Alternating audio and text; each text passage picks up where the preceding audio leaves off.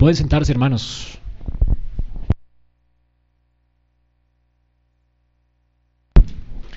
Abramos nuestras Biblias en el Evangelio del apóstol Juan.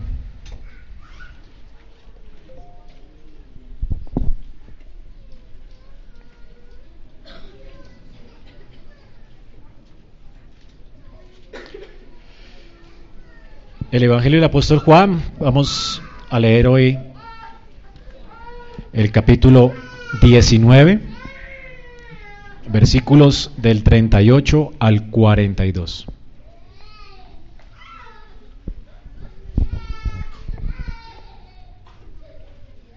¿Lo tenemos todos? Juan 19, del 38 al 42. Dice así la palabra de nuestro Dios, palabra santa, infalible. Después de todo esto, José de Arimatea, que era discípulo de Jesús, pero secretamente por miedo a los judíos, rogó a Pilato que le permitiesen llevarse el cuerpo de Jesús, y Pilato se lo concedió. Entonces vino y se llevó el cuerpo de Jesús.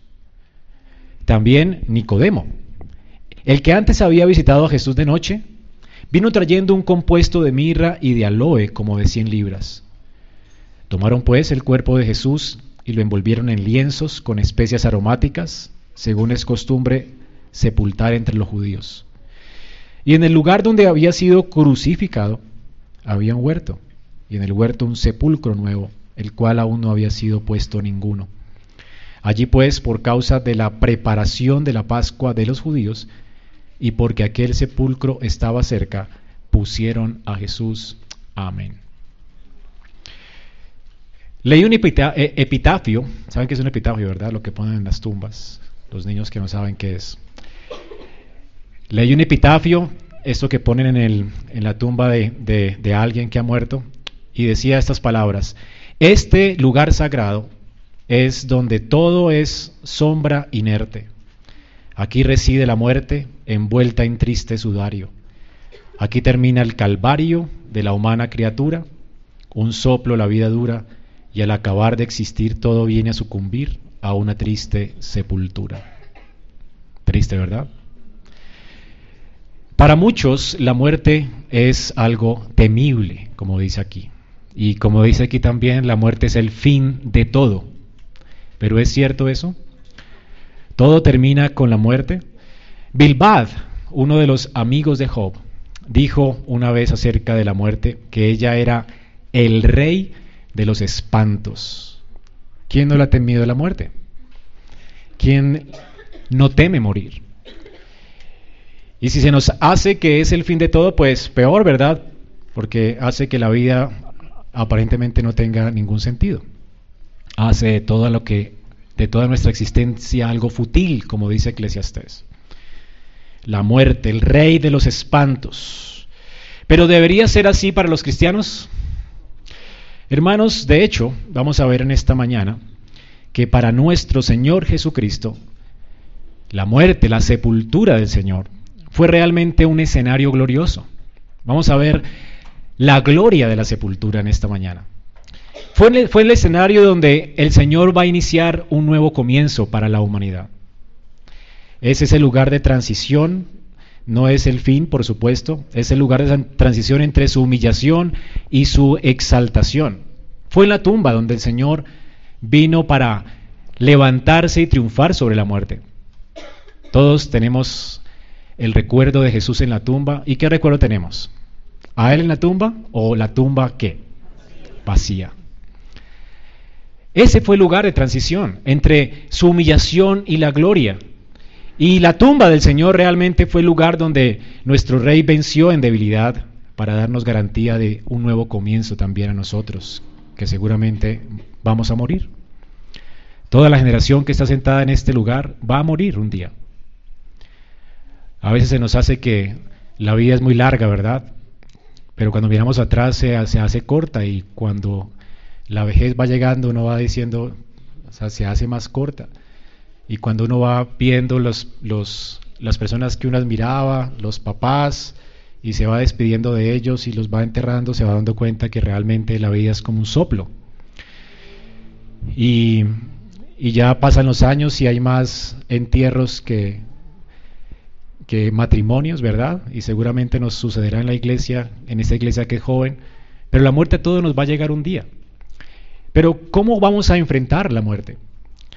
¿Será ella el terror, el rey de los terrores para nosotros o como Jesús será realmente el inicio de algo nuevo? Hermano, la tumba realmente donde fue puesto el Hijo de Dios, allí Él se unió con nuestra humillación. ¿Para qué? Para salvarnos, para rescatarnos y redimirnos para Él. De manera que no temamos nunca más a la muerte, porque Él venció la muerte. Él resucitó de entre los muertos, su tumba está vacía, así que el que Jesús fuera sepultado, por eso siempre ha, sido un consuelo para el creyente y para los creyentes de toda la historia de la iglesia. De hecho, la sepultura de Jesús fue una de las cosas que eh, enfatizó el credo apostólico. Recordemos las palabras del credo apostólico. Dice que Jesús padeció bajo el poder de Poncio Pilato, fue crucificado, muerto y sepultado descendió a los infiernos. Al tercer día resucitó de entre los muertos. El Catecismo Mayor de Westminster dice que en qué consistió la humillación de Cristo después de su muerte. Dice, la humillación de Cristo después de su muerte consistió en haber sido sepultado. Eso es algo fundamental para el Evangelio, la sepultura de Jesús. A veces enfatizamos mucho la cruz, pero ¿y qué de la sepultura? La sepultura es el lugar de transición entre la humillación y la exaltación de Jesús y tiene su lugar importante dentro de la historia de la redención. Y por eso el catecismo dice que fue allí donde el Señor fue humillado al, ser sepultado y continuó en ese estado de los muertos bajo el poder de la muerte hasta el tercer día, lo cual ha sido por otra parte expresado en estas palabras, ah, refiriéndose al credo apostólico, descendió al infierno. Heidelberg uno de los catecismos más esperanzadores de la iglesia.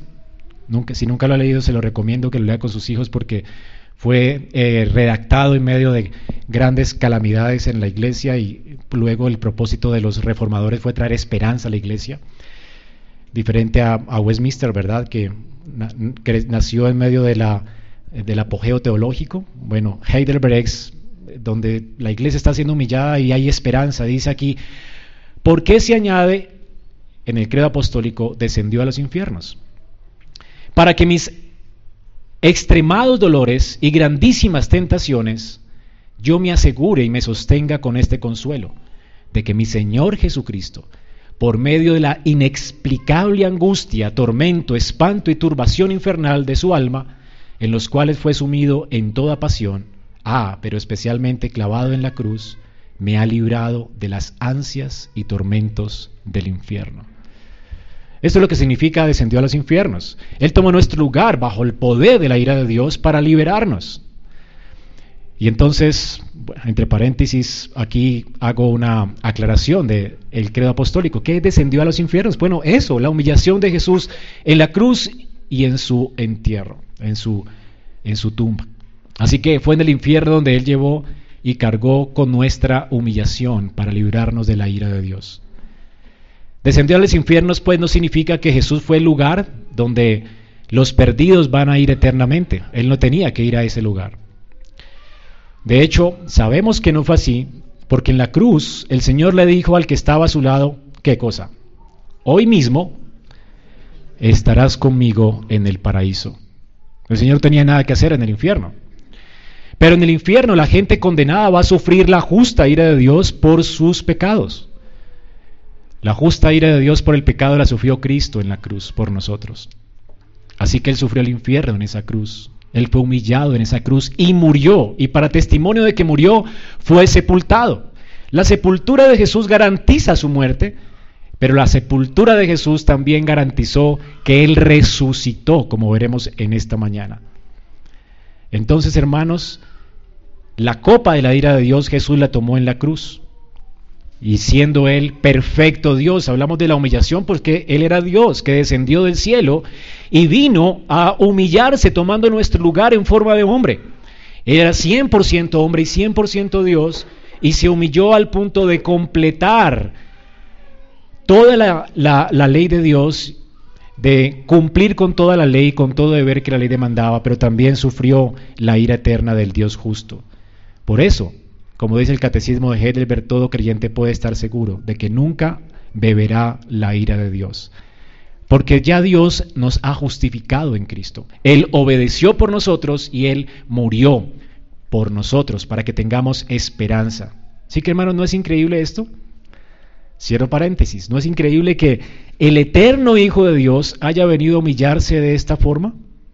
Para que siendo el, el Dios eterno, el Hijo del Dios eterno, viniera a ser hombre para participar de nuestra humillación y tomar también nuestro lugar en la tumba para que aun cuando nosotros vayamos a morir tengamos también esperanza, porque así como Él murió y resucitó, también nosotros moriremos con Él y resucitaremos con Él en gloria. Hermanos, la tumba de Jesús es un lugar lleno de gloria y esperanza para todo creyente en toda la historia.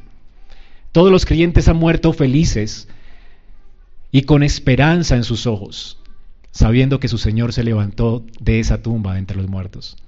Así que no, la tumba no es nuestro lugar de destino final.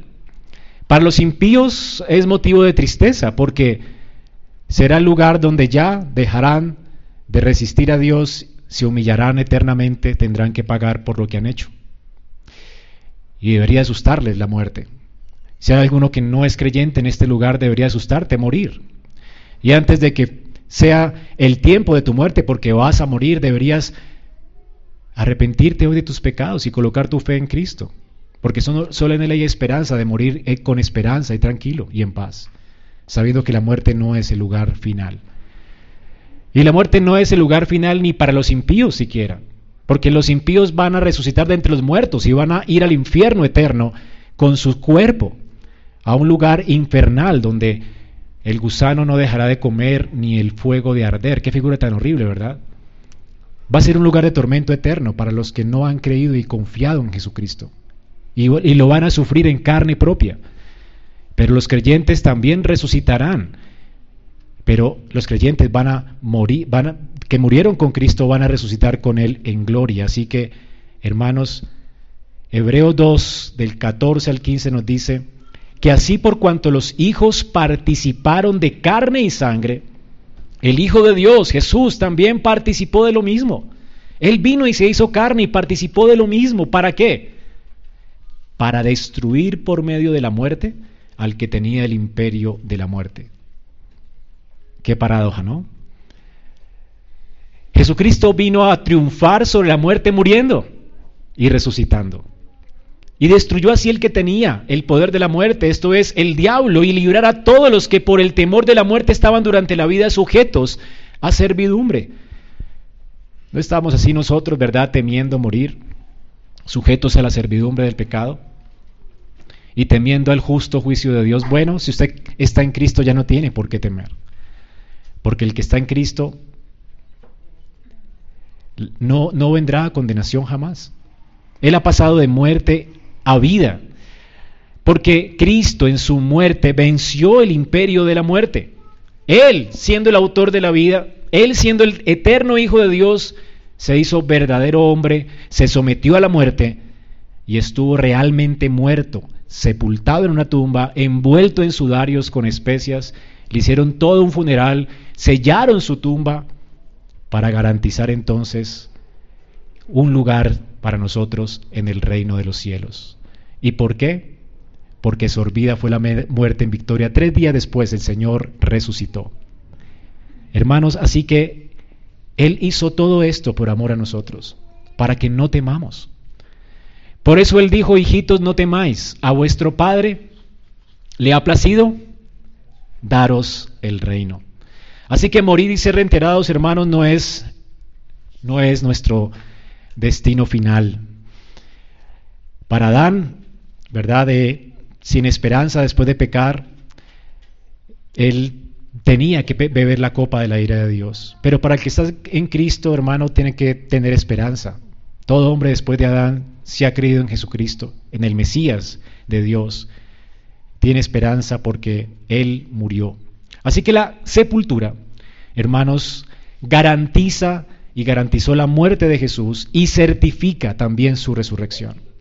Él murió y resucitó. La tumba hoy está vacía. Él no se quedó allí. La muerte no lo pudo retener. Él la venció muriendo. La muerte es el salario por el pecado y Cristo lo pagó para que usted y yo no temamos. Sin la resurrección de Cristo, por eso sería vana nuestra fe. Porque si Cristo no hubiera resucitado, pues no hubiera vencido la muerte. Y si Él no hubiera vencido la muerte, estaríamos en nuestros pecados y no tendríamos esperanza. Pero Jesucristo murió y resucitó. Por eso, la palabra de Dios enfatiza tanto en la muerte y sepultura de Cristo, conforme a las Escrituras, y en la resurrección de Cristo, conforme a las Escrituras. Sin esta humillación no hay salvación. Esto es lo que primera de Corintios 15 del 3 al 4 nos dice. Porque primeramente os he enseñado lo que asimismo recibí, hablando del Evangelio, que Cristo murió por nuestros pecados conforme a las Escrituras. Pero si lo dejamos allí, sin esperanza, ¿verdad? Porque no solamente Él debía morir, sino vencer la muerte y dar crédito de que realmente Él era el Hijo de Dios, santo y perfecto, que murió no por sus pecados, sino como sustituto de nuestros pecados una vez y para siempre. Y que venció la muerte en debilidad, triunfando sobre ella en la tumba, resucitando de entre los muertos. Y por eso sigue diciendo el apóstol, y fue sepultado y resucitó al tercer día conforme a las escrituras. Y lo hizo de acuerdo al plan de Dios. Si notan esto, conforme a qué? Decir, no fue el plan B de Dios, las escrituras ya habían anticipado esto, del sufrimiento de Cristo, de su muerte, de su sepultura. Todo sucedió como Dios lo dijo en su palabra, para nuestra seguridad. Y es por eso que el apóstol Juan está escribiéndonos esta carta, ¿recuerdan? Para que creyendo en Él tengamos vida eterna en su nombre. Es por eso que el apóstol está diciendo aquí que Jesús fue sepultado. No solo murió, fue sepultado. Y fue sepultado para que recordemos que, fue, que lo fue según el propósito eterno de Dios según las escrituras. Y es lo que vamos a ver en esta mañana.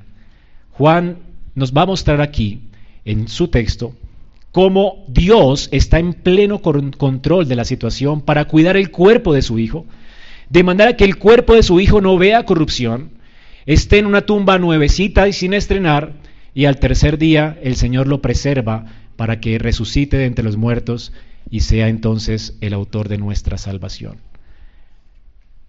Hermanos, qué increíble testimonio.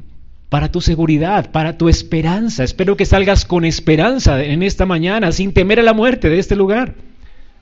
Porque sorbida fue la muerte en victoria. Él fue sepultado y resucitó. Veamos entonces cómo las cosas que Dios planeó desde la eternidad van cumpliéndose aquí con exactitud. Juan nos muestra cómo todo se cumplió de acuerdo al plan y al propósito eterno de Dios para nuestra esperanza. Veremos entonces cómo no solo hay gloria en la cruz, sino también en la sepultura. Vimos la gloria de la cruz la, semana pasada, la antepasada, y vemos aquí ahora la gloria de la sepultura. Aquí, hermanos, en la sepultura del Señor, el Señor fue, y Dios, el Padre, se aseguró de que su Hijo fuera confesado como rey, fuera honrado como rey. ¿Y para qué? Para que en medio de nuestra humillación tengamos esperanza de que habiendo sido redimidos por Cristo, participemos de su reino eterno. Esos son mis tres puntos. El primero es cómo Jesús en su sepultura fue confesado como rey. El Padre se aseguró de esto, de que Jesús fuera confesado como el rey mientras estaba siendo sepultado. ¿Recuerdan que Pilato lo, lo encontró sin mancha? Lo encontró como alguien sin mancha. Recuerden cómo los soldados romanos, por eso dice aquí, después de todo esto, después de que Pilato dijo no hay culpa en él y aún así lo crucificó. Después de estas cosas, dice aquí en el versículo 38, después de que él fue levantado en esa cruz como el Cordero de Dios, y recuerden que el Cordero no podía ser roto ningún hueso, el Cordero de Pascua, él iba a ser el Cordero de Pascua, y aunque intentaron romper sus piernas, él entregó su vida antes y el Padre se aseguró de que ningún hueso suyo fuera roto para nuestra esperanza, porque murió de acuerdo a las escrituras, murió levantado como decían las escrituras, murió en una cruz como decían las escrituras, murió, ¿verdad? Injustamente como dicen las escrituras, y murió como el rey de Israel, como dicen las escrituras, y murió sin que un hueso suyo fuera roto, según las escrituras.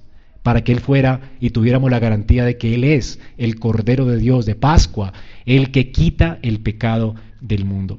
Así que después de estas cosas, ahora Juan nos muestra cómo sucede algo inesperado.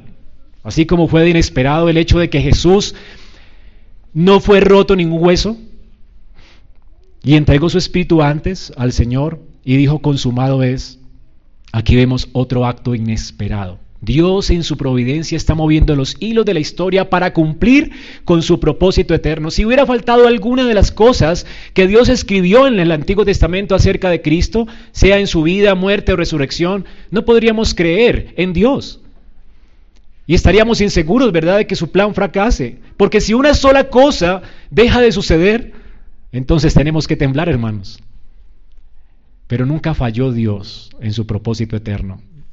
Él envió a su Hijo a morir en la cruz y así lo hizo y murió para que fuera sepultado y estuviera tres días allí en la tumba y así lo hizo. Y se aseguró también de que su Hijo fuera confesado por rey. Ahora, noten esto, hermanos, algo inesperado sucedió aquí. ¿Quién confesaría a Jesús como rey después de que muere? Todos los discípulos le habían abandonado, ¿recuerdan? ¿Quién quería asociarse con él? De hecho, Pedro, su discípulo más feroz, le negó. Aunque tuvieran una leve sospecha de que hubiese sido el rey de Israel, el David que se sentaría en el trono de David para siempre, bueno, ¿quién iba a creer en él después de que murió como un criminal en una cruz? Hasta ese momento nadie ha visto algo así como que alguien vuelva de entre los muertos. Bueno, Lázaro volvió, pero volvió a, a morir. Entonces, ¿qué va a pasar con Jesús? Todos estaban asustados realmente y nadie quisiera identificarse con Jesús en el momento de más humillación. De hecho, para que entendamos lo que está sucediendo aquí, lo que nos narra Juan, era matemáticamente imposible que Jesús fuera puesto en una tumba como decían las escrituras. ¿Por qué, hermanos? Primero, los cuerpos de los delincuentes ejecutados normalmente según eh, Josefo, podían ser entregados a los familiares en el caso de que, pero, pero en el caso, perdón, de que fueran ejecutados por sedición, ellos eran puestos fuera de la ciudad en tumbas comunes, en una fosa común. Pero algunos, si, si, la familia no lo reclamaba, que era el caso de Jesús, ¿quién iba a reclamar el cuerpo de un criminal? Y, y de la forma en que murió. Y todos temiendo de que si lo relacionaban con él, pues eran casi que excomulgados, vistos mal por todo el pueblo. Ahora, esos cuerpos, si nadie lo reclamaba, se dejaban expuestos varios días allí para que los cuervos vinieran y se los comieran. Y servía como testimonio para los que pasaban por el camino de que nadie se mete con el César. Esta es la práctica romana. Además, dice Josefo que los judíos aunque no se negaban a enterrar criminales, lo hacían en tumbas no familiares, sino en fosas comunes a las afueras de la ciudad. Así que, y si un cuerpo no era reclamado, lo tiraban en el valle de Ginón. E, ese valle de Ginón es como la ilustración que toma el Señor para hablarnos del infierno, del Hades. Ese valle de Ginón era un lugar donde ardía la basura todo el día y allí eran botados los cuerpos de muchos que morían así, de esa forma, para, para que ardieran junto con la basura. Era un lugar horrible donde todo el día, día y noche, el fuego ardía y no dejaba de arder. Un lugar horrible. Y el Señor usa este Ginón, ese valle, como una ilustración para el Hades, para el infierno. Así que estas eran las alternativas para el cuerpo de Jesús. ¿Lo reclamaría alguien? Pues lo enterrarían en una tumba, como dicen las escrituras, como vamos a ver ahora, pues los apóstoles eran pobres. La familia de Jesús, recordemos, Jesús dijo que no tenía dónde recostar su cabeza. ¿Quién iba a comprar una tumba? Y menos a esa hora, y menos como ocurrieron los hechos. Nadie anticiparía que Jesús hubiera muerto. ¿Dónde conseguirían la tumba de un rico para cumplir lo que Dios había dicho antes en la palabra de Dios en Isaías? ¿Quién anticiparía esto? Ahora, era imposible entonces que su cuerpo fuera enterrado en una tumba normal, nueva, de un rico, porque no tenía discípulos ricos, ¿verdad? Y que algún discípulo pobre aún así lo reclamara. Era muy improbable. Matemáticamente, imposible. Además, hermanos, ¿quién se arriesgaría a hacer esto? Nadie se arriesgaría. Recordemos que en la palabra de Dios, en Juan 12, 42 dice, con todo esto aún los gobernantes, muchos creyeron en él, pero a causa de los fariseos no lo confesaban para no ser expulsados de la sinagoga. Ser expulsado de la sinagoga, como se acuerdan que el, hombre que Jesús sanó fue expulsado de allí. Los papás de él no querían ni siquiera confesar que él había sido ciego. No, pues sí era ciego, pero no sabemos qué le pasó. No querían comprometerse con Jesús precisamente porque ellos temían ser expulsados de la sinagoga, es como ser condenado al ostracismo. Es decir, que pierdas tu trabajo, pierdas tu casa, tu dinero, pierdas todo lo que una comunidad ofrece. Nadie te va a contratar si eres expulsado de la sinagoga. Pierdes completamente el derecho de ser judío. Y si perdías ese derecho, hermano, quedabas pobre. Por eso había tanta pobreza en las iglesias de Jerusalén. Recuerdan que tuvo, tuvo, que Pablo hacer una colecta a causa de los hermanos que estaban sufriendo de hambre en Jerusalén. ¿Por qué había tanta pobreza? Hermanos, porque los expulsaban de la sinagoga. Eran expulsados de la vida del, del pueblo. Y el ser expulsado era realmente, literalmente, quedarse en bancarrota pobre. Ahora, los ricos de Israel pues tenían mucho que perder. Por eso temían hablar acerca de Jesús mientras estaba en vida. Ahora, si no lo hicieron cuando Jesús era famoso, mucho menos un rico de estos, un fariseo de estos, lo confesaría cuando ha muerto. Cuando ya el Sanedrín ha decretado que es un blasfemo y lo crucificaron como un maleante, un sedicioso. ¿Quién haría esto? Matemáticamente imposible, ¿verdad?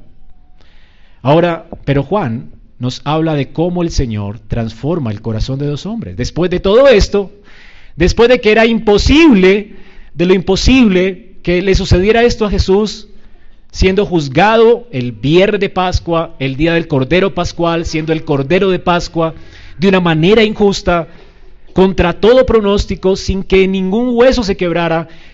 Después de todo esto, José de Arimatea que era discípulo de Jesús. Y mire cómo lo dice Juan.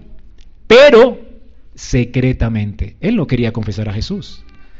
Él no quería comprometerse a perder su dinero.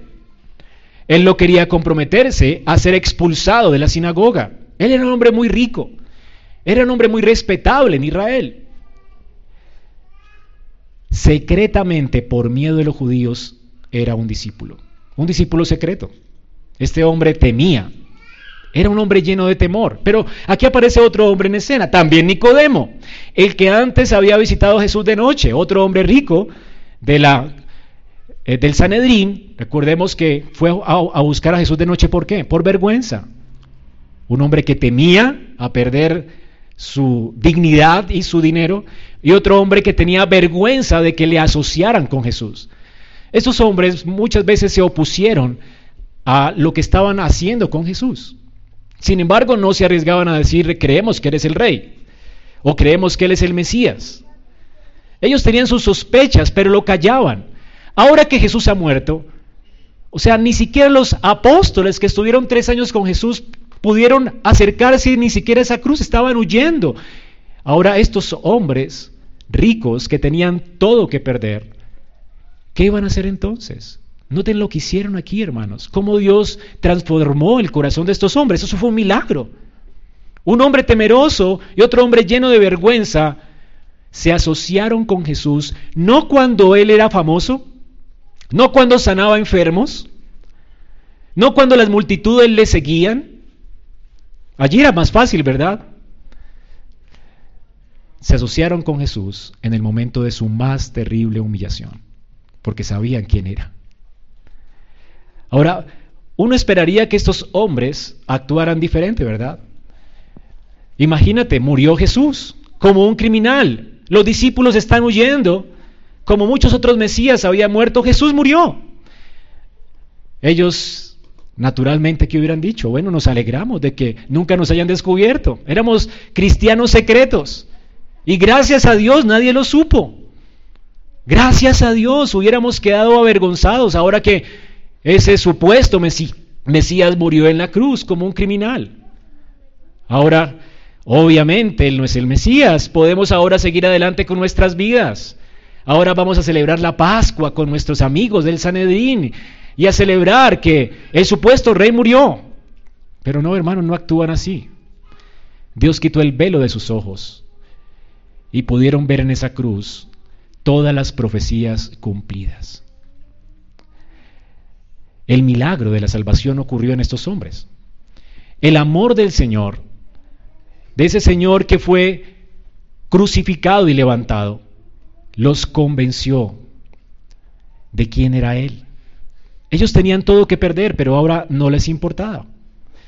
Tenían todo que perder porque no solamente eran ricos, los iban a expulsar de la sinagoga. De hecho, ellos quebrantaron ese día todas las leyes de, la, de, la, de Israel y también tocaron un muerto. En número 19, 11 dice que se contamina a alguien si toca un muerto. No podían celebrar la Pascua. Pero a ellos no les importaba ni ser expulsados, no les importaba ni contaminarse con un cuerpo muerto, porque sabía de quién se trataba, aquel que estaba muriendo, aquel que murió en esa cruz, aquel que iban a sepultar. Así que ellos confiesan su fe públicamente. Ahora uno se pregunta, ¿qué creían estos hombres? Veamos algunas pistas de lo que ellos creían. En Lucas 23, 51 y 52,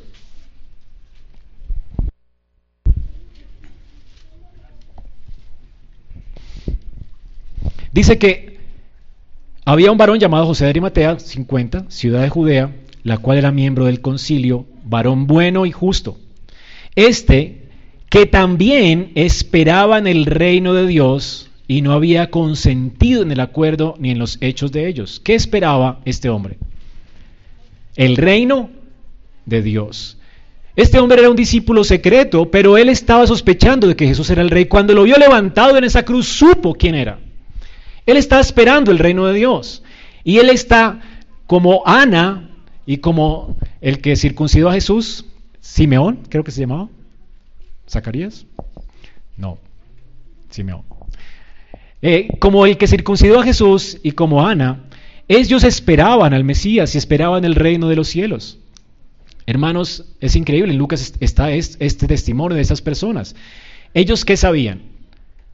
Sabían que una lanza traspasaría el corazón de María. ¿Por qué? Porque a través de la muerte y humillación de ese niño, el pecado de Israel sería quitado. Todos ellos sabían. Cuando este hombre levantó, Simeón levantó a Jesús en brazos al circuncidarlo, dijo que el Señor, él había rogado al Señor para que no le permitiera cerrar sus ojos antes de ver la salvación de Israel. Ellos sabían que Dios había prometido un Mesías por quien vendría la redención de Israel, un Mesías que moriría. Ya Isaías, de hecho, lo anticipa de manera más clara que ningún otro texto del Antiguo Testamento. Ellos entendían por el Espíritu de Jehová que había hablado en el Antiguo Testamento todas las humillaciones de Jesús y las glorias que seguirían tras la humillación y muerte de Jesús. Todo el Antiguo Testamento habla de esto. De hecho, Primera de Pedro 1.11 nos dice estas cosas. Los profetas que profetizaron de la gracia destinada a vosotros inquirieron y diligentemente indagaron acerca de esta salvación. ¿Y qué hacían ellos? Ellos escudriñaban, noten esto, qué persona y qué tiempo indicaba el Espíritu de Cristo que estaba en ellos, el cual anunciaba de antemano qué cosa? Los sufrimientos de Cristo y las glorias que vendrían tras ellos. Los profetas no se preguntaban o, no eran ignorantes acerca de la necesidad de un sustituto para el pueblo de Dios. Tampoco eran ignorantes acerca de la necesidad de que ese sustituto muriera por el pecado de Israel y se levantara de nuevo de entre los muertos. Fue la esperanza de Abraham, de hecho, cuando fue a poner a su hijo eh, como expiación. ¿Se acuerdan? Hebreos 11 dice que él sabía que Dios le resucitaría de entre los muertos. Así que la resurrección de entre los muertos de aquel Mesías que habría de venir era una esperanza para los judíos del tiempo del Antiguo Testamento, de los verdaderos creyentes. El verdadero Israel de Dios siempre creyó en la necesidad de un sustituto. Lo que no sabían, lo que no entendían los profetas era quién era y cuál era el tiempo. Ahora, entonces, que José de Arimatea ve a Jesús siendo levantado como un asta en la cruz, él entiende que Él es y que ese es el tiempo. Hermanos, qué glorioso. Dios quitó el velo de los ojos de este hombre. Y aunque era un cristiano secreto, ahora no teme. La muerte de, Cristo le dio a él el, el deseo de, de vencer cada día la pena, la vergüenza y el temor aún a morir por causa de él, porque sabía que él era el rey. El rey prometido por Dios, que sufriría y que sería después resucitado y glorificado, el que se sentaría en el trono de David eternamente. Él conocía las profecías y por eso es que tomó valor. Hermanos, esto es increíble porque cuando entendemos quién es Jesús, uno toma valor como lo hizo Moisés, de hecho, en el Antiguo Testamento, para dejar las cosas de este mundo y aún negarse llamarse el hijo del faraón y llevar sobre él los vituperios de Cristo. Y si lo hicieron los del Antiguo Testamento, ¿cómo no ahora nosotros, que ya entendemos que Cristo murió y fue resucitado y está reinando? Saber quién es Jesús nos da valor, hermanos, para vencer el pecado. Nos da valor para vivir para Él independiente de que los hombres nos rechacen, de que las personas nos rechacen, independiente de que lo perdamos todo. Estos hombres se llenaron de valor porque entendían quién era Jesús. Ahora no solamente entendía José quién era Jesús, pero también Nicodemo. De Nicodemo solo habla pues como extensamente Juan. Y Juan, recordemos que tiene un capítulo entero sobre el encuentro de Jesús con Nicodemo. Nicodemo va a Jesús de noche diciéndole a Jesús como maestro bueno. Y entonces Jesús le sorprende, ¿verdad? Diciendo, que si él quiere realmente entrar al reino de los cielos, necesita nacer de nuevo. Y luego Jesús le muestra a Nicodemo el camino para nacer de nuevo. Es la fe en aquel que va a ser levantado en una cruz. Y es a Nicodemo a quien Jesús le dice que como Moisés levantó la serpiente en el desierto, así es necesario que el Hijo del Hombre sea levantado, para que todo aquel que cree en él no se pierda, mas tenga vida eterna. Nicodemo entiende que es por la fe en el Cristo que es levantado, así como la serpiente del desierto fue levantada, es mirando a ese Cristo levantado que él podía ser rescatado de la ira de Dios y heredar el reino de los cielos. Hermanos, Nicodemo sabía esto. Cuando Jesús fue levantado, él antes no se arriesgaba a confesar a Jesús públicamente. Pero cuando Jesús fue humillado y levantado en esa cruz, al igual que José de Arimatea, él entendió que él era el Salvador y que era el Rey de Israel, que vino a vencer nuestros pecados y a darnos esperanza de vida eterna por nuestra fe en él. Así que Nicodemo y José de Arimatea le rinden honor a Jesús como rey en su entierro. Ambos vieron a Jesús levantado en la cruz y entendieron todo lo que la escritura hablaba acerca del rey.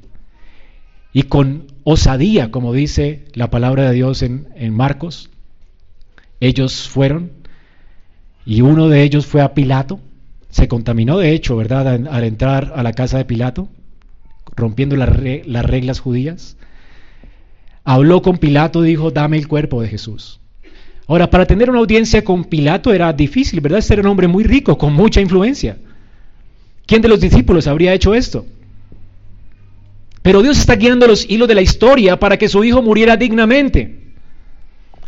Su hijo padeció injustamente, murió como un criminal, pero el padre no dejaría que su cuerpo fuera comido por los pájaros o, lamido por los perros, como las personas que murieron en indignidad en el Antiguo Testamento, ¿recuerdan?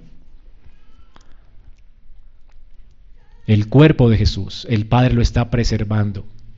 Y entonces Dios abre el corazón de estos hombres ricos para que el cuerpo de, del Señor tenga una sepultura digna de un rey.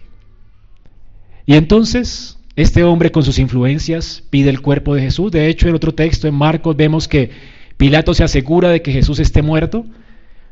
Y una vez que se aseguró de que estuvo muerto, entonces se lo entrega a Pilato. Ah, perdón, se lo entrega a José de Arimatea. Y luego le está esperando a José Nicodemo con especias. Y vemos, hermanos, realmente cómo ellos honran al rey. Ellos confiesan al rey y no temen que lo relacionen con él en su lugar de mayor vergüenza. Nicodemo ya no tiene vergüenza. Eran las 3 o 4 de la tarde a plena luz del día. Antes se encontró con Jesús de noche mientras estaba vivo, pero ahora con Jesús muerto, él ya no teme. La muerte le dio valor y esperanza a él. Él sabía quién era su Salvador y Redentor. José no tiene temor. Todo es vencido por la muerte de Cristo. Noten cómo la muerte de Cristo tiene poder, más poder, dice Calvino, que aún cuando él estaba en vida. Su muerte, hermanos, convenció a estos dos hombres por la gracia de Dios y por el Espíritu de que el Cristo era el Mesías. Así que nada imposible para Dios. Él puede convertir el corazón de los cobardes. Él puede convertir a las personas que están viviendo en cobardía y son cristianos secretos, porque el que no confiesa a Jesús delante de los hombres, de, hecho la palabra dice que el Señor les negará. O sea, un creyente secreto, pues no es un, un verdadero discípulo, ¿verdad? No existe tal cosa como un verdadero discípulo secreto. Ellos tenían que confesar a Jesús y lo confesaron. Se asociaron con Él en el momento de mayor vergüenza. La salvación, hermanos, es del Señor. Esto es increíble. Uno nunca esperaría esto, nunca se esperaría que dos personas que lo están arriesgando todo, que lo puede, que tienen mucho que perder, hagan semejante acto de valentía por el Señor para glorificar a Cristo. Y esto es lo que tenemos en nuestro texto. Ahora, hermanos, ahora que el Señor nos ha convencido de que Jesús es el Cristo y no solamente ha muerto, sino que ha resucitado, ¿cuánto más no le confesaremos nosotros, verdad? Qué vergüenza tendremos nosotros de perderlo todo por causa de Él. Ellos lo vieron muerto, tú lo has visto ya resucitado, hermano. ¿Cómo se supone que tendríamos que vivir nosotros? Sin temor. Sin temor al profesor de la universidad que quiere tratar de avergonzarnos. Sin temor al profesor del colegio que quiere tratar de avergonzarnos públicamente por nuestra fe. No, no tienes que temer. Puedes levantarte con autoridad porque tu Cristo vive. Él se levantó de los muertos. Y Él nunca dejarás que tu alma sea avergonzada. Nunca te avergüence, no le temas a los hombres. Y con mayor razón, tu Cristo no está muerto. Él no te está mandando a honrarle en muerte. Él te está mandando a honrarle ahora que ya es rey de todos los hombres. Él se ríe de los hombres que se burlan de él. Y, aún dice la, escritura que si se meten contigo, el mejor le fuera a estas personas atarse una piedra de molino y echarse al mar. ¡Ay, ay de los que se burlan del creyente! Así que hermano, no tienes que temer ni aún a la misma muerte. Porque tu Cristo reina en gloria, hermanos. Él se levantó de esa tumba. Él ya es tu rey. Él ya es el rey de este universo. No hay un centímetro del universo que Él no haya dicho esto es mío. Y entonces, ¿por qué temer? Calvino dijo sobre José y, Nicodemo, aquí tenemos una extraordinaria prueba de que la muerte de Cristo fue más vivificadora que su vida. Tan grande fue la eficacia del grato olor de la muerte de Cristo en las mentes de estos dos hombres que apagó con rapidez todas las pasiones de la carne. Y si eso fue en su muerte, ¿cuánto más ahora en su gloria? Hermano, conocer a Cristo, tener los ojos abiertos para verle a Él ahora en gloria, va a quitar todo temor de nuestros corazones, todo amor por el pecado. Porque sabemos que nuestro Cristo reina. Si eso hizo en su muerte, imagínate hermano, ¿cómo no lo hará ahora en vida? Por eso la iglesia siempre ha arriesgado más después de su muerte y resurrección. Por eso es que Pedro, después de que le ve resucitado, no le niega más. Él quiere ser crucificado, aún diferente, pero quiere morir por causa de Cristo y se enfrenta a la muerte con gozo. Aún siente que ni siquiera es honroso para él morir como el Señor.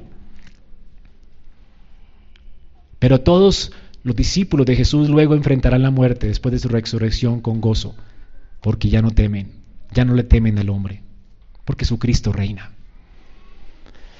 Así que Jesús fue honrado en su humillación. Fue honrado como rey, confesado como rey. El Padre se aseguró de esto, transformando el corazón de estos dos hombres. En segundo lugar, en su sepultura también Jesús fue honrado, perdón, fue confesado como rey, fue honrado como rey. Fue confesado como rey y honrado como rey. Vemos allí en Mateo 27.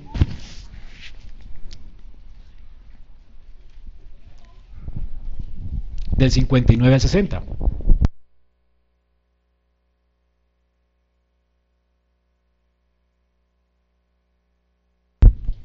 Y tomando José el cuerpo, lo envolvió en una sábana limpia y le puso en su sepulcro nuevo, en su sepulcro nuevo.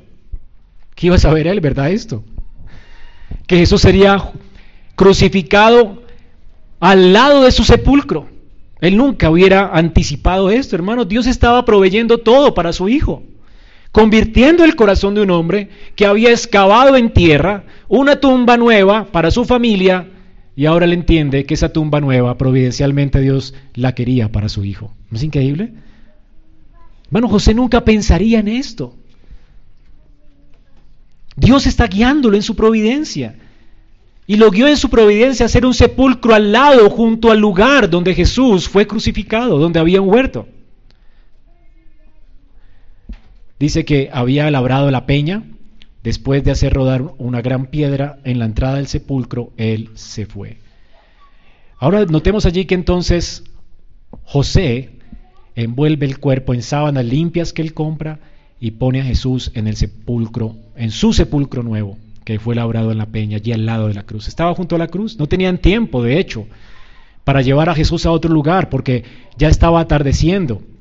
Y además la profecía también tenía que cumplirse, y estos hombres por querer guardar el día de reposo, también empujan la profecía para que el Señor permanezca en esa tumba tres días y tres noches. ¿No es increíble? Él tenía que estar viernes, sábado y domingo. Nosotros decimos tres días, ¿verdad? Cuando vamos a algún lugar y así lleguemos a las seis de la tarde, sabemos que pagamos por tres días ¿verdad? Y entendemos que tres días no son todo el día largo, para, igual para un judío, pero Jesús tenía que estar tres días, como lo dijo su palabra en, en, perdón, en Jonás, en el profeta Jonás, ¿se acuerdan?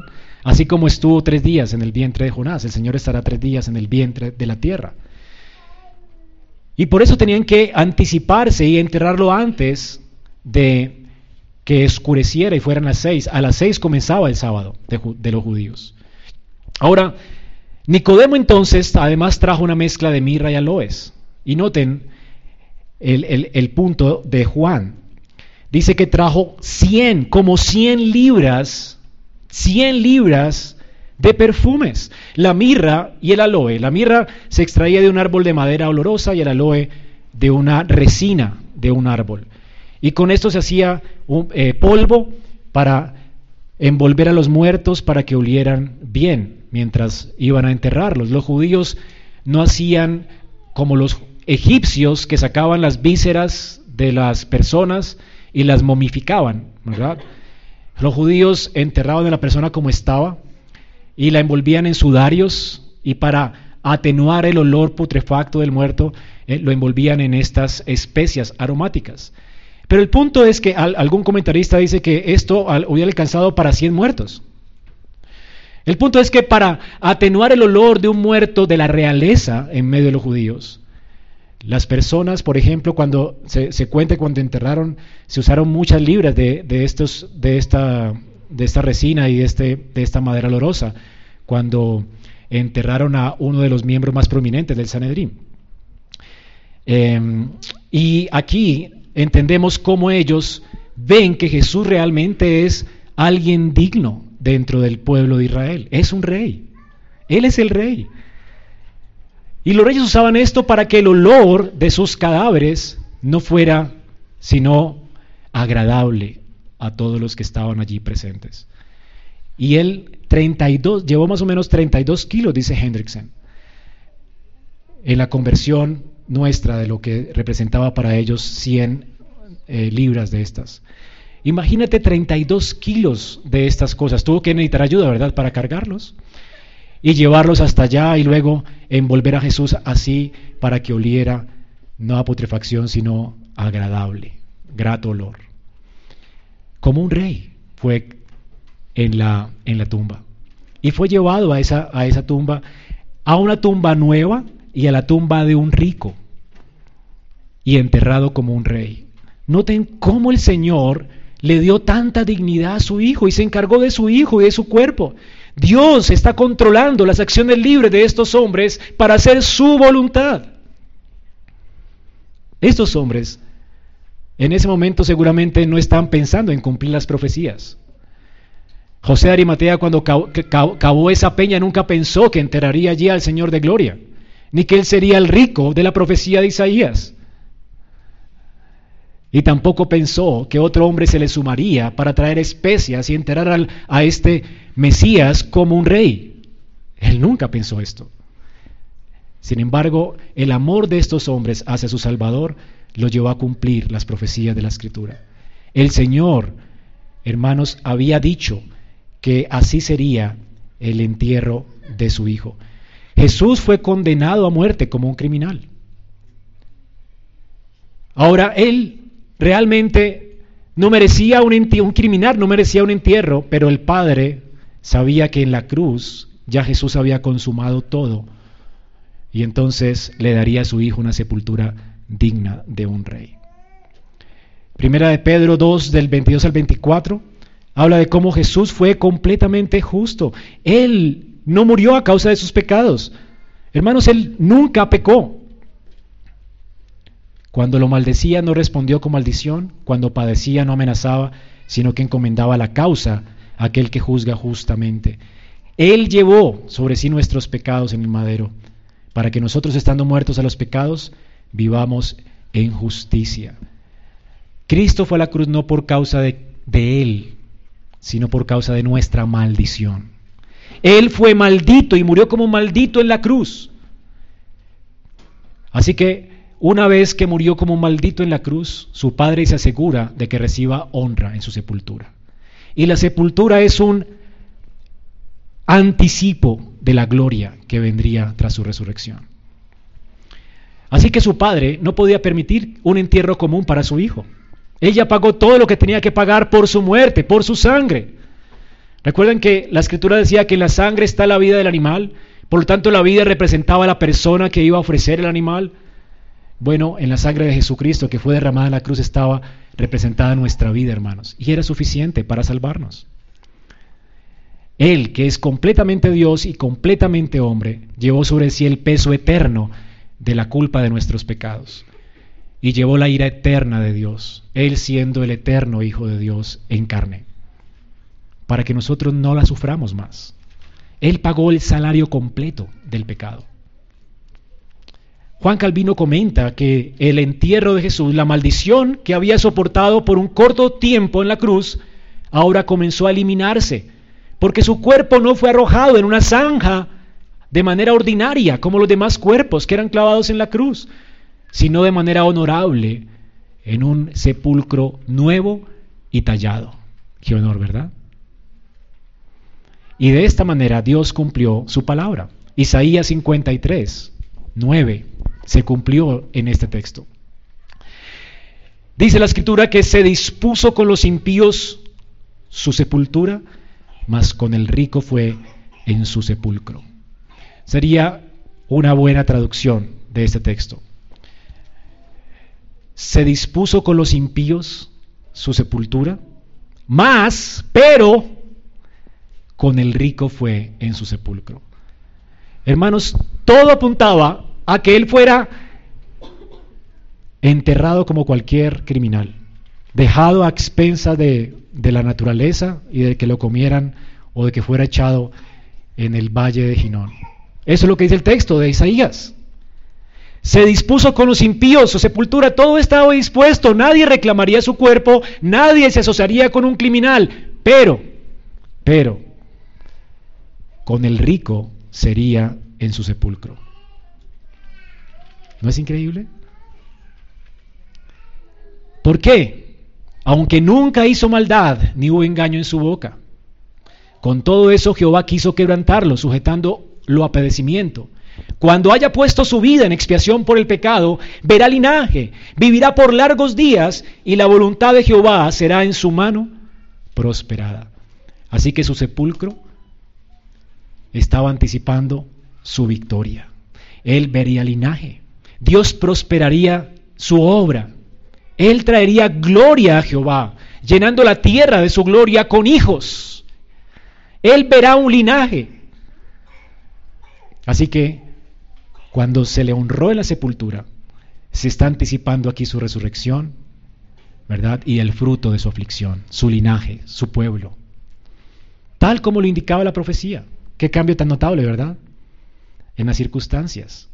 Así que hermanos, la tumba, esta tumba nueva, digna de un rey, una tumba que no había visto corrupción ni nunca la vio, porque quedó abierta y expuesta, fue el escenario que Dios preparó a través de este hombre rico, donde se llevó a cabo la victoria de Jesús sobre la muerte en su resurrección.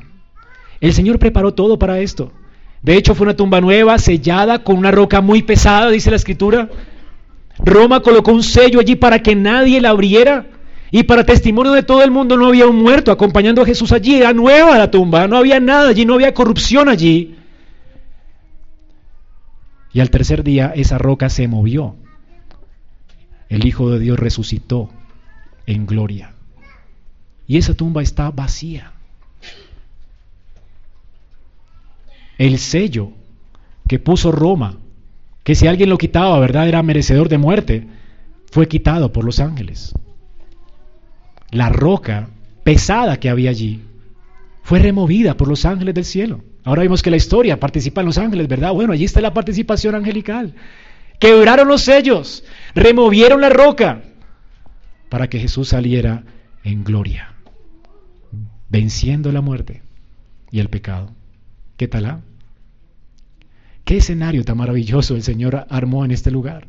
Para que no quede duda de que su Hijo murió y resucitó. Roma garantizó que murió y los ángeles garantizaron su resurrección. Esa tumba fue abierta y expuesta para que todo el mundo sepa que esa tumba está vacía. Eso fue algo en la historia. Y Juan nos cuenta esto y dentro de ocho días veremos la resurrección, o dentro de quince, no sé. Pero veremos su resurrección. ¿No es increíble, hermanos, que esto fue escrito para tu esperanza? Esta es una esperanza tremenda para nosotros que hemos creído. Las promesas de Dios en Cristo son sí y amén. Contra todo pronóstico se cumplen. Nadie puede estorbar los propósitos de Dios. El Padre planeó esto y se aseguró de que su Hijo no quedara sin honra y que su pacto sea firme y fiel y trajera salvación y él viera linaje. Así que, ¿ya saben de qué se trata esto? Si el Hijo ha de ser honrado por el pueblo, que Él vino a rescatar, hermanos, y si la palabra de Dios ha de ser cumplida como lo fue en este texto, nosotros nunca deberíamos temer a los hombres. El avance del reino de los cielos es inminente, es seguro.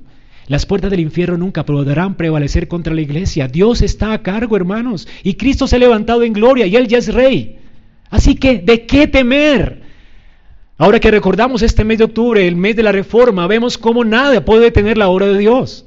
Ni los imperios más grandes, ni el poderoso imperio romano puede detener la obra de Dios, ni que se imprimieran Biblias. Nadie puede impedirlo. Y mientras más presiona la iglesia, la iglesia más fructifica, porque su esperanza está puesta en Cristo, que se levantó de los muertos. Por eso no le teme a la muerte. La iglesia nunca ha temido, la iglesia no teme, la iglesia siempre avanza porque ha entendido, ha visto a Cristo resucitar de esa tumba. Porque la tumba está vacía. El reino de los cielos, por eso tiene que avanzar.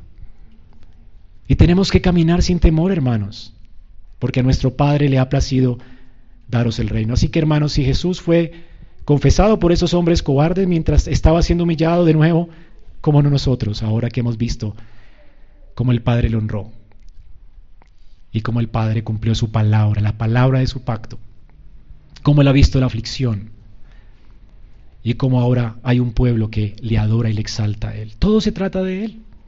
Jesús además cumplió la palabra al ser sepultado, ¿verdad? Antes de, de la noche. Tres días y tres noches. Y esto es algo muy significativo. Porque Dios cuando obró en la vida de Jonás, cuando era rebelde al, al propósito de Dios, esto nos recuerda que aun si un profeta se opone al propósito de Dios no puede, ¿verdad? ¿Se acuerdan del profeta Jonás? Dios lo atrapa en una ballena y lo lleva al lugar donde tiene que predicar y casi que lo obliga a ir a Nínive, a un lugar donde había una ciudad llena de gentiles perversos. Y Dios le muestra a este profeta rebelde cómo Dios salva aún a los gentiles. Así que los tres días en la tumba no solamente anticipan la salvación para Israel, Jesús no solamente es el rey de Israel, hermanos. Esos tres días en la tumba, a los que Jesús dice que son la señal de Jonás, anticipan la salvación también nuestra, de los gentiles. Gente perversa como nosotros, de quien Jesús tuvo también misericordia. Esto anticipa, hermanos, que la salvación se extiende hasta lo, hasta lo último de la tierra. No hay nadie que quede exento de esta salvación. Por eso hay que proclamar a Cristo en todo lugar, para que el olor de su conocimiento sea esparcido por todo el mundo. Hermanos, esta es nuestra tarea. Así que esto nos lleva a nuestro último punto. Jesús fue confesado como rey, fue honrado como rey. ¿Para qué? Para que en medio de nuestra humillación presente tengamos esperanza de que habiendo sido redimidos, participemos de su reino. Hermano, qué increíble que Dios nos haya hecho participar de su reino ahora. Él es nuestro rey y nosotros somos su reino. Ese reino está viniendo y ya ha venido sobre nuestros corazones. Y lo está haciendo de manera secreta, no en el sentido en que no se vea, se ven sus frutos por las transformaciones que Él hace en la vida de aquellos que han puesto su confianza en Cristo. Personas que valientemente han abandonado el pecado, han renunciado a su impiedad. Y ahora están confesando a Cristo como Nicodemo, personas cobardes como ellos, que ahora están confesando a Cristo y anunciándole valientemente y viviendo para su gloria en medio de este mundo caído. Personas que tienen esperanza aún en medio de la humillación porque saben que por causa de su muerte y resurrección ya participan de su reino. Por eso, la muerte y la sepultura de Cristo ha sido una señal también para el cristiano, que es puesta en el bautismo. ¿Recuerda lo que dice Pablo en Romanos 6, del 4 al 5? Porque somos sepultados con Él para muerte por el bautismo. Sepultados con Él para muerte por el bautismo. El bautismo lo que hace es asegurar nuestra unión con Cristo. Así como Cristo vivió santamente, fue crucificado en, en la cruz del Calvario, pero también sepultado. Todo lo que se dice de Jesús también se dice de ti en virtud de nuestra unión con Él en el bautismo. Cuando el agua nos es rociada, cuando el agua viene y nos es rociada como el Espíritu de Dios vino sobre nosotros, esta agua está hablándonos acerca de nuestra identidad con Cristo. Unidos a Él, no solamente morimos con Él, sino también somos sepultados con Él. ¿Y cuál es el fin? A fin de que como Cristo resucitó de los muertos, por la gloria del Padre, así también nosotros andemos en vida nueva. Así que hermanos, en el bautismo se nos anuncia que hemos vivido con Cristo, muerto con Cristo, sepultado con Cristo, pero que vivimos y reinamos con Cristo. ¿Y cuál es el propósito de esto que anuncia el bautismo? Que abandonemos el pecado y que andemos qué? En novedad de vida. Es, esta unión con Cristo es lo que nos hace valientes como Nicodemo y José de Arimatea. Valientes para abandonar nuestras, nuestros temores, nuestra maldad y para seguir a Cristo, cueste lo que cueste. Así que en el bautismo se nos anuncia esto. Porque si fuimos plantados con Él juntamente en semejanza de muerte, ¿verdad? ¿Por qué dejamos el pecado? ¿Por qué andamos en novedad vida? ¿Por qué? Porque también lo seremos en su resurrección.